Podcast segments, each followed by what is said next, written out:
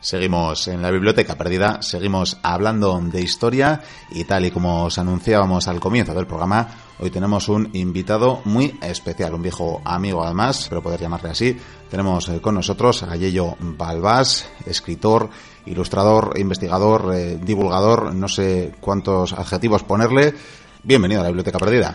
Muchas gracias. Bueno, decía viejo amigo porque particularmente tuvimos la ocasión de, de, hacer otra entrevista hace unos cuantos años. Ha llovido un poquito y desde entonces has eh, bueno tenido una carrera, si cabe, más prolífica porque entre otras cosas eh, en este periodo tienes dos libros lanzados al mercado sobre Roma, el primero de ellos eh, Pax Romana, eh, lanzado en el 2011, y el último este mismo año, hace no tantos meses, Pan y Circo, una carrera fulgurante, no sé, con la de escritor últimamente. Sí, la verdad es que, bueno, realmente cuando, cuando hablamos en aquella entrevista ya estaba trabajando en la primera novela. Llevo bastante tiempo, pues le vas dedicando ratos libres que tienes. Eh, no obstante, bueno, este segundo libro ha ido más, más rápido. Por un lado, tenía gran parte de la labor de documentación ya realizada para la primera novela. Son dos novelas de lectura independiente, pero una es continuación de la otra y están ambientadas en la misma época. Y lógicamente, gran parte del trabajo de documentación realizado para la primera sirve también para la segunda. Y bueno, también se han dado circunstancias personales, me he ido al paro y eso me, ha permitido pues dedicarme una jornada laboral completa a escribir y eso creo que también se nota en el resultado. Eres de las pocas personas que puede agradecer eh, un ERE, ¿no? En este caso. Sí, bueno, a lo mejor gracias al ERE se crea un nuevo talento literario, quién sabe. Nacido en Torlavega, en Cantabria, no sé si tiene que ver, eh, si hay relación entre, entre ser cántabro y bueno, recrear ese primer libro, precisamente las guerras cántabras. Sí, tiene una relación directa. Desde, desde muy joven es un periodo que me interesó. Empecé a leer sobre la edad del hierro en la península ibérica, sobre todo en el norte de España. También, también me fascina el mundo militar romano He participado en alguna excavación de, campamentos romanos que se han hallado en territorio de la antigua Cantabria. Siempre quise evocar de algún modo pues esta, este, este conflicto que está además em, enclavado en un periodo desde un punto de vista histórico muy, muy interesante, tanto para el mundo romano como, como para toda Europa.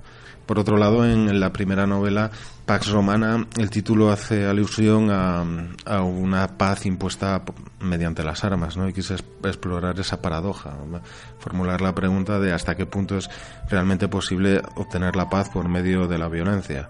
Y durante siglos la Pax Romana, un periodo histórico que empieza en el Principado de Augusto y puede llegar hasta mediados del siglo III, se ha considerado un ejemplo positivo sobre, sobre, sobre ello precisamente esas guerras van a poner, o la conclusión de esas guerras van a poner inicio a ese periodo y prácticamente a esa evolución de Roma hacia el imperio. Es un momento fundamental, por tanto. Sí, eh, Augusto desarrolla una política mm, geoestratégica mm, intentando establecer una serie de fronteras naturales. Pues en el norte de Europa está el eje Rin-Danubio y en el norte de la península ibérica eh, todavía estaban sin conquistar cántabros y astures y eso suponía una anomalía importante a su sistema político. Por otra parte, también he querido eh, destacar la importancia que podían tener las explotaciones mineras de, de oro sobre todo la zona leonesa, para la economía del imperio, porque estamos en una época donde hay un déficit importante de la balanza de pagos del imperio romano se iban más de 100 millones de sestercios al año. Y bueno, en esta época eh, el oro se acuñaba y, no se reservaba, o sea, una vez que se iba, pues no volvía.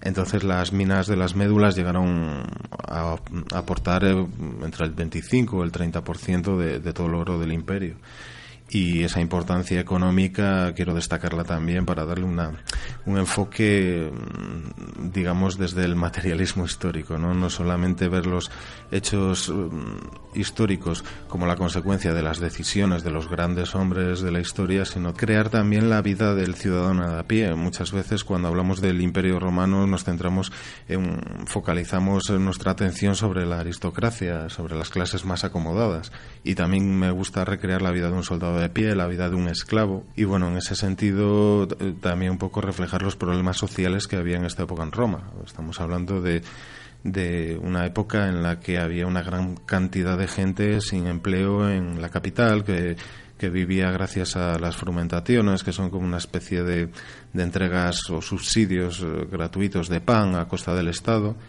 y eso enlaza con la temática de, la segundo libro, que es Pan y Circo. Está sacado de un poema de satírico de Juvenal que denuncia que en su época posterior al Principado de Augusto, pues todo el pueblo romano se había desentendido de la vida política y solo deseaba, pues solo le interesaban los subsidios de pan y los espectáculos que organizaba para, para mantener a la plebe alejado de, la, de los auténticos problemas. Te habrás acercado al mismísimo Coliseo y algún otro, alguna otra arena para tratar de recrear, eh, por lo menos en la imaginación, eh, cómo eran aquellos eh, combates, cómo era aquel ambiente enfervorecido y cómo era ese circo. Sí, eh, bueno, está en Roma, lógicamente, para ambientar la, la, novela. En, en, esta época el Coliseo todavía no se había sido construido y lo que, lo que se erigían eran más bien anfiteatros temporales. Se sabe que en época de Augusto se construían en el foro, eran anfiteatros de madera. Había un anfiteatro en el campo de Marte construido por Estatilio Tauro en el 29 antes de Cristo, pero pero parece ser que en el año 23 antes de Cristo, que es lo que recreo en la segunda novela, se celebró en un anfiteatro de madera, decorado, eso sí, y con toldos de, bueno, según los especialistas normalmente se consideraba que estos anfiteatros temporales y teatros temporales eran una manera de, asociar eh, todos los espectáculos con la figura del patrocinador de los juegos. ¿no? En época republicana hubo una polémica bastante importante porque se quería construir un, un teatro permanente construido en piedra y el Senado se opuso las causas que se han entendido para ello es que es que de esa manera crear unos unos juegos o unas obras teatrales eh, dejaban de estar en manos de la aristocracia. Podía organizarla cualquiera sin tener que afrontar el colosal gasto que suponía la erección de un de un anfiteatro o de un teatro de madera.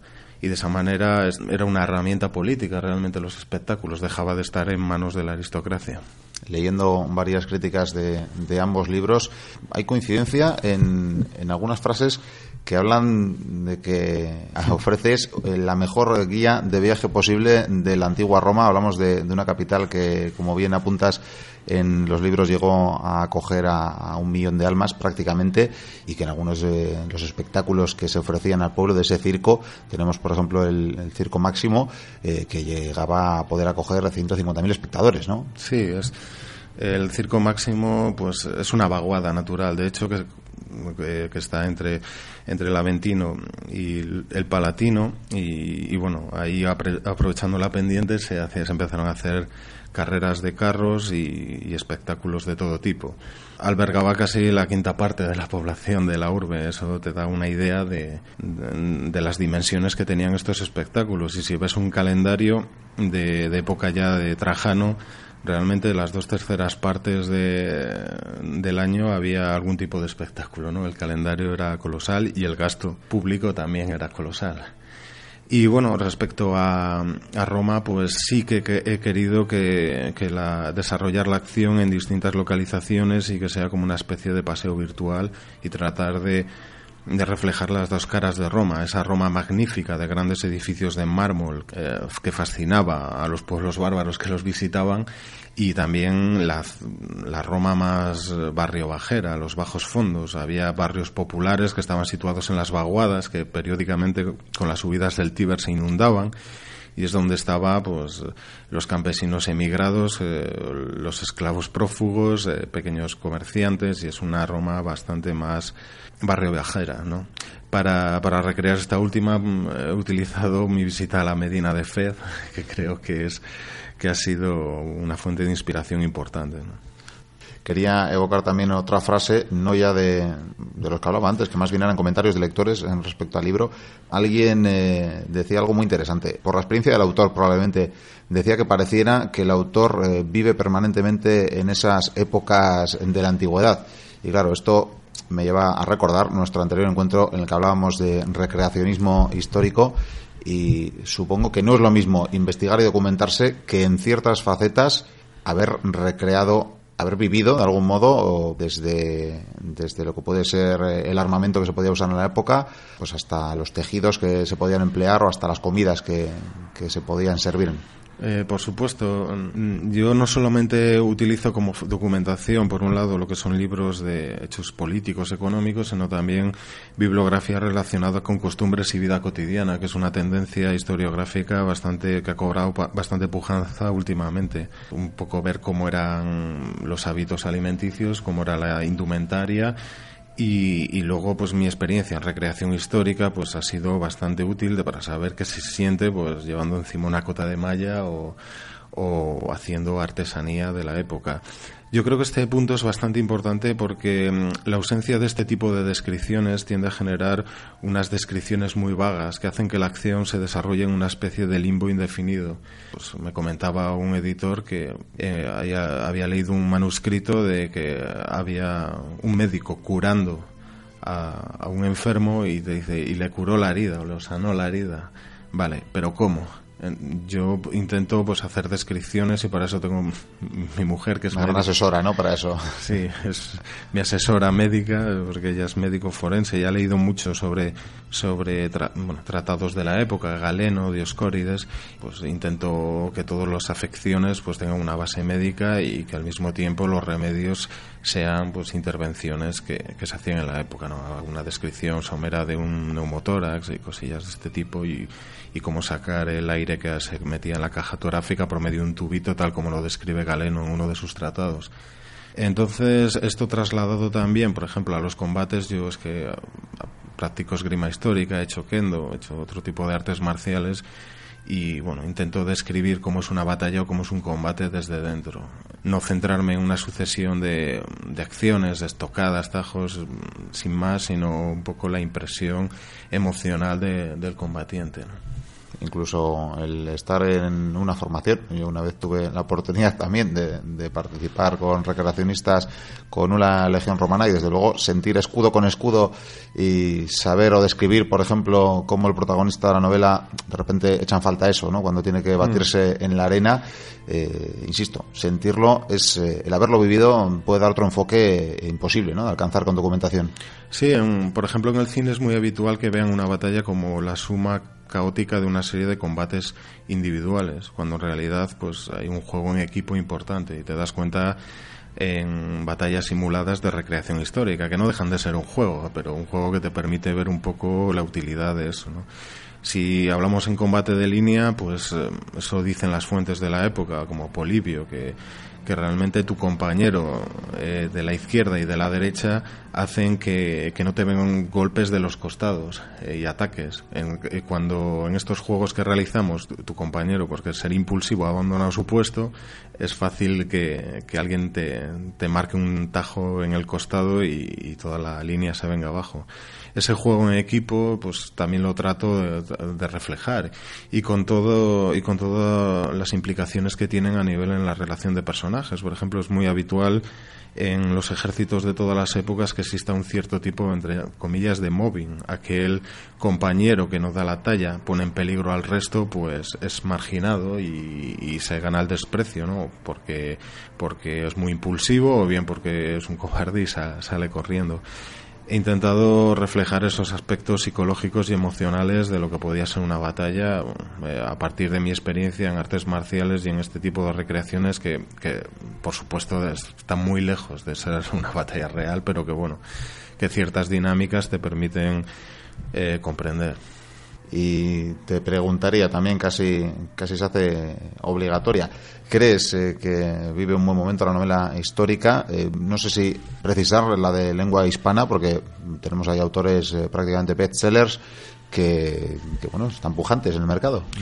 Sí, llevamos pues, aproximadamente, a lo mejor 15 años que hay una especie de, de boom o de, o de pujanza de la novela histórica y y han salido una serie de, autores eh, y una generación nueva que de la que formo parte y que, estoy, muy orgulloso porque hay gente de, que hace mucha calidad, cosas de mucha calidad. A mí, a mí yo creo que a nivel de ventas, evidentemente la crisis ha afectado mucho a todo el sector editorial, pero de cara a favor del público, pues pues creo que la novela histórica ha ganado muchos adeptos y realmente yo creo que la gente no solo valora su capacidad puramente literaria, sino también didáctica, ¿no? la capacidad de que te permita conocer un determinado periodo histórico.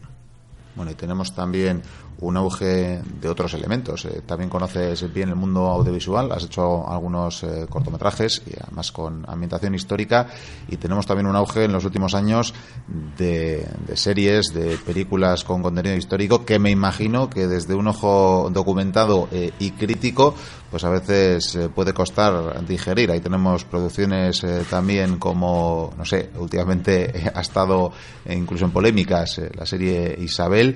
Eh, tenemos incluso un, ninja metido en, en, el siglo de oro mm, que ha sido pues, líder de, de audiencias de esa serie y no sé cómo lo ves desde ese ojo crítico. Mm, desde un punto de vista histórico, pues yo creo que las series que se están produciendo en España pues no, no tienen no tienen un nivel documental mínimo exigible vamos yo por ejemplo la serie Hispania sobre sobre Viriato pues eso es fantasía vamos Viriato era un era un guerrero que acodillaba ejércitos de 15.000, 20.000 hombres y aquí te le ponen como una especie de Curro Jiménez con el algarrobo y el estudiante ¿no?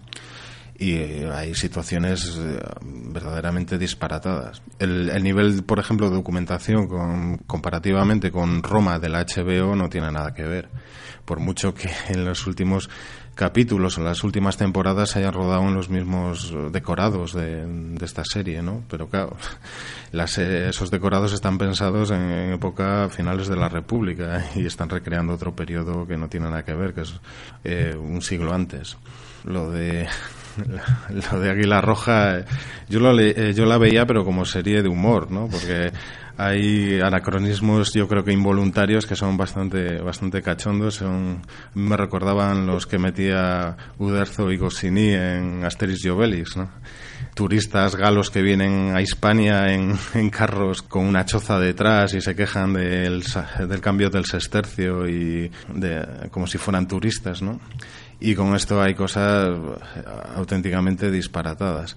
Respecto a Isabel, pues bueno, la cosa mejora, pero aún así hay bastantes mitos historiográficos, como por ejemplo que Isabel tuviera una relación con el gran capitán, cuando realmente eso es algo que, apareció en ciertas literaturas del siglo XIX y obviamente ningún especialista moderno lo ha vuelto a repetir en los últimos 120 años. No sé de dónde lo habrán sacado para resucitar esa, esa idea, ¿no? En novela histórica la gente mejor o peor se documenta y tiene esa, esa vocación por hacer una recreación más o menos honesta del pasado. En los guionistas de estas series, pues que, que también es extrapolable mucho al cine norteamericano, pues no tienen esa vocación y, también he hecho también he hecho falta un nivel ya de cultura general, ¿no? En todo caso, me imagino que tiene cierta parte positiva el poder suscitar, quizás entre los más jóvenes, el, interés por eh, la historia y quizás para algunas personas puede ser un acercamiento a las novelas históricas y, quizás luego también a, bueno, a un interés eh, mayor del que podría existir si solo nos dedicamos a, no sé, a películas de acción y, a fantasía. Bueno, es que es que esta, muchas de estas series o películas son fantasía, porque 300 es, es fantasía. Realmente realizando una labor de divulgación y hablando con cientos de personas, pues das charlas, eh, eh, impartes talleres, eh, hablando con, a lo largo de los últimos 15 años con miles de personas, realmente te das cuenta hasta qué punto el, el, el cine tiene la capacidad de malear la imagen de, pues, que tiene una sociedad del pasado. Yo eh, me he encontrado pues en foros, en redes sociales, mucha gente hablando de las eh, guerras médicas según todos los mitos que ha creado 300 esta película. entonces, hay, en la película pues hay cosas que, bueno, hay cosas, es que no tienen ni pies ni cabeza, pero vamos, que, ha creado una idea popular de que las guerras médicas fueron así. O sea, aunque luego la gente diga, bueno, ya sé que es una película, pero luego te hablan de cosas que no tienen nada que ver con lo que te cuenta Heródoto. Entonces, eh, yo no sé hasta qué punto puede despertar el interés. Sí que es cierto que, por ejemplo, la serie Isabel ha hecho que ciertos eh, monumentos relacionados con la historia mm, de esta reina pues hayan sido más visitados y hasta hayan visitado pues museos y eso creo que puede ser positivo Tampoco quiero valorar a nivel global cómo puede esto afectar realmente al interés general sobre la historia. Eh, ¿Puede despertarlo? A lo mejor sí, pero desde una, desde una perspectiva totalmente totalmente distorsionada de los hechos pasados y muchas veces pues politizada o ideologizada de algún modo. Bueno, y te voy a preguntar por una serie que has mentado para cerrar un poquito el apartado de lo audiovisual. Hablabas de la serie Roma, que yo creo que se puede considerar de culto por los aficionados de, la historia. No sé si realmente eh, hace falta dinero, como el que pusieron no solo HBO, sino creo que era una coproducción con la RAI y con la BBC. Por tanto, había mucho dinero de por medio y era una serie muy cara decía, no sé si, hace falta dinero o algo más para hacer algo que pueda ser eh, fiel y fidedigno con la historia, pero que a su vez resulte de, tanto interés y atraiga a tantos espectadores. Mm, yo creo que no es necesario unos grandes medios de producción para hacer una película o una serie atractiva. Es habitual eh, cuando haces cortometrajes que, que, te encuentres con unas limitaciones. Eh, eh, importantes por, por, la escasez de medios de producción para llevar a cabo lo que te planteas en el guion. El problema es que de todas estas series yo veo es que empiezan el mismo guion porque hay cosas que no cuesta nada hacer y bueno, porque son sobre el papel y no tienen nada que ver con tener más o menos dinero. Es eh, ir a una biblioteca, eh, documentarte un poco y luego a nivel de guionización pues trabajarlo más. Simplemente como por ejemplo el lenguaje empleado, que a mí me suena, pues eh, escuchas a, iberos o a lusitanos hablar con acento de Vallecas o de Getafe, cuando realmente por ejemplo las series de la HBO el tema, si las escuchas en versión original, el tema lingüístico lo tienen muy cuidado haciendo cortometrajes históricos y, haciendo novela histórica es difícil encontrar ese punto de los diálogos de, por un lado, que sea, que suene antiguo y que tenga credibilidad, que sea coloquial. Pero claro, eso de vuesa merced es un gilipollas y, que puedes escuchar en Águila Roja y eso es, ah, que está clava y tal, queda cutre y te saca de la ficción. Eso no tiene nada que ver con medios de producción, es, es saber escribir.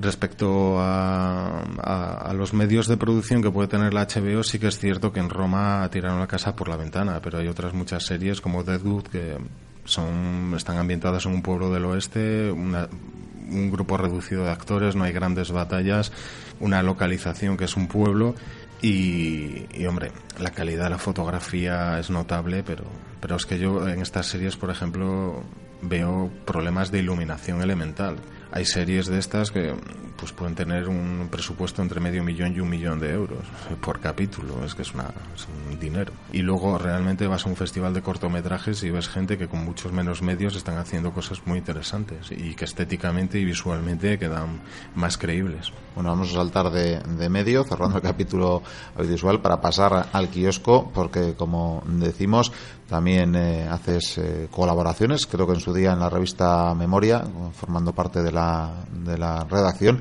y a día de hoy en, en Despertaferro, que es, como decíamos antes, eh, proyecto amigo de este programa, pero que además parece que se multiplica cada poco tiempo, cada vez más, más revistas en, en el kiosco. Sí, cada vez hay más revistas en general de temas de historia y eso creo que refleja un poco ese interés general que hay por el pasado.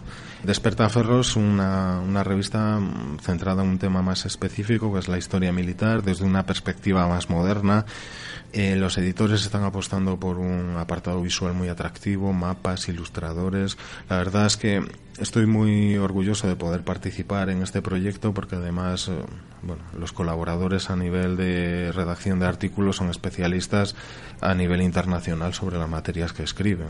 Entonces, eso para mí es un motivo de orgullo ver mi firma pues entre Fernando Quesada Sanz o García Fid y volviendo a con lo que arrancábamos, que era la novela, eh, creo, lo has eh, desvelado ya en alguna otra entrevista, que planeas ya o trabajas ya en una tercera novela que me decías unos pasillos fuera de micrófonos que no quieres adelantar mucho, pero bueno, algo espero que puedas contarnos.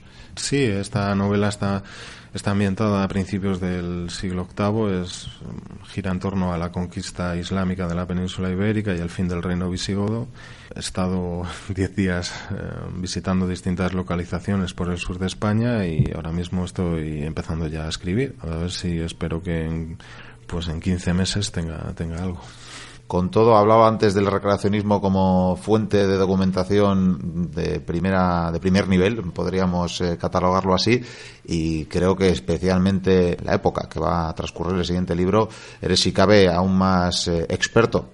Eh, sí, ahora mismo en mi grupo de recreación histórica, el Clan del Cuervo, estamos centrados en la Alta Edad Media, bueno, siglo VII, principios del siglo VII, reino visigodo y el siglo XI. Entonces es un periodo que, que, me toca más, más directamente, aunque también estuve en grupos de recreación romanos, vamos, de una legión romana, pero, pero bueno, eso ya hace años. Ahora mismo estoy más volcado en este otro grupo. Hablamos del recreacionismo, no sé si he llegado a tildarlo de afición, pero desde luego mm, es algo más para muchas personas eh, en Europa. Creo que lo comentábamos en esa otra entrevista hace unos cuantos años, que en algunos países de Europa es eh, un medio de vida para muchas personas. Hombre, por ejemplo, un amigo alemán, Arian Ziliox, él realiza charlas y demostraciones y talleres por museos de toda Alemania, hace una especie, tiene una especie de ruta y él se gana la vida profesionalmente con eso en España con los presupuestos que tienen los museos y especialmente ahora con la crisis, pues eso sería ciencia ficción. Eh, en Escandinavia tengo amigos arqueólogos y bueno, son noruegos debido a la estacionalidad que tienen las campañas arqueológicas, porque lógicamente allí en invierno no se puede excavar, pues dedican el invierno a dar charlas y y talleres en colegios e institutos y de esa manera pueden compatibilizar las dos labores. Eh, aquí en España pues tenemos que, tirar con los medios que tenemos a nuestro alcance a nivel económico y, no, no puede pasar de ser una ficción. Pero llega un momento en el que si haces las cosas con unos niveles, unos estándares de calidad y unos y una dedicación y una seriedad determinados es casi indistinguible de una labor profesional ves eh, un efecto eh, añadido, el de esta llamada crisis que ya dura unos cuantos años, en la que haya podido padecer la, preservación y el cuidado del patrimonio? Bueno, es indudable. Es, que de entrada, pues, eh, por ejemplo, en Cantabria el año pasado no se excavó, no hubo ninguna excavación. Estamos hablando de excavaciones arqueológicas que en la mayor parte de España el mayor trabajo de peso lo hacen estudiantes o voluntarios como yo, que no cobramos nada. Y, realmente las subvenciones en muchos casos van para las pruebas de laboratorio, las dataciones y, gastos, no son sueldos. Con el tema de preservación del patrimonio, pues lógicamente eh, se han empezado a cerrar museos, eh, ya hay monumentos que pues, se iban a restaurar y se han dejado de hacer, eh, vamos, afectado a todos los niveles la, la, creencia popular que puede haber eh, del ciudadano de a pie en España es, que aquí se gasta mucho eh, en cultura y que todo está subvencionado, cuando realmente debes comparar los presupuestos que tiene el Ministerio de Cultura español y el que tiene el francés, y son de risa la diferencia. en el 2009, creo recordar, el, el presupuesto del español era 780 millones y el francés 7.700, una cosa así. Igual un caso más eh, sangrante, no sé qué, te parece, te pediría opinión sobre lo que ha pasado con el Coliseo. Eh, que hay una empresa privada que de algún modo ha llegado a un acuerdo para financiar eh, la restauración de cierta parte, pero preservándose los derechos de explotar comercialmente el propio Coliseo. No sé, estas ya financiaciones privadas, si no rozan lo peligroso. En, la verdad es que con esto del, del Coliseo, pues no no veo o sea no tengo no tengo información de primera mano y, bueno yo no me no, tampoco quiero sentar cátedra vamos eh, evidentemente cualquier cosa que sea privatizar un bien público no creo que sea beneficioso porque aplicar la lógica capitalista a, algo que, que no, no reporta dinero eh, con el tema de unas eh, de, restaurar un edificio. Si, eh, si una por ejemplo una constructora consigue desgravar impuestos pues y, proyectar una imagen hacia la sociedad más positiva hacia ella a mí me parece bien.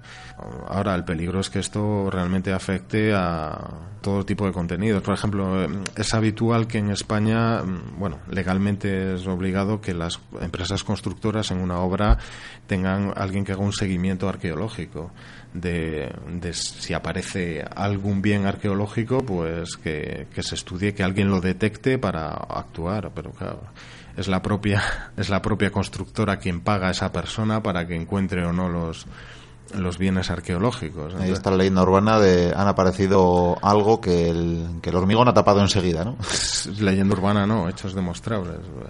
por ejemplo, en Santander cuando se restauró, entre comillas, el mercado del este, en las compreras estaba lleno de cerámica medieval y romana y cuando se, se excavó para hacer unos, unos aparcamientos eh, enfrente de, correos, se encontró un dique del siglo XVI y varios cañones y bueno, pues eh, se apresuraron a meter ahí la máquina y, hay que llevárselo todo por delante antes que eh, llegaran la gente que hacía el seguimiento. Entonces, vamos, que es mucho más que una leyenda urbana. vamos, tengo amigos, eh, amigos arqueólogos y, te comentan cosas que de, gente que ha trabajado en excavaciones que salir llorando, no te digo más. Y hasta ahí puedo leer. Es que ya eh, decir más es hacer acusaciones. Es hacer denuncias directas, ¿no? sí. Bueno, pues, eh, tenemos además eh, oyentes también en Santander, en Radio Antorba precisamente, así que me imagino que más de un oyente sabrá de lo que estamos hablando concretamente. Creo que el tiempo se nos echa encima, así que vamos a agradecer a, a Yeyo Balbás el haber estado con nosotros y esperando además que pues en un futuro pueda volver a visitar los micrófonos de la biblioteca perdida. Ha sido un placer y esperamos leerte pronto de nuevo. Pues muchas gracias a vosotros por invitarme. Seguimos con el programa.